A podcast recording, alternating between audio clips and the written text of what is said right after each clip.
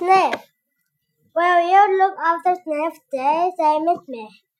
Wilf and Wilma were happy. They wanted to look after the puppy. They took Sniff to the park.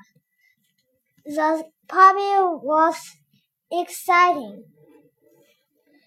Sniff liked to roll, roll on her back, run after a ball, jump up for a stick, and bark at a cat.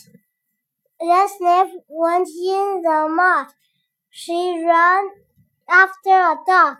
She jumped in the pool, and she barked at a dog. I am hot, said Wilf. I want a rest. I am hot too, said Wilma. I want a drink. Mom couldn't find Sniff. She couldn't find Wilf and Wilma. Mom and Dad looked and looked. They must be lost, said Mom. They were fast asleep. They are worn out, said Dad. The end.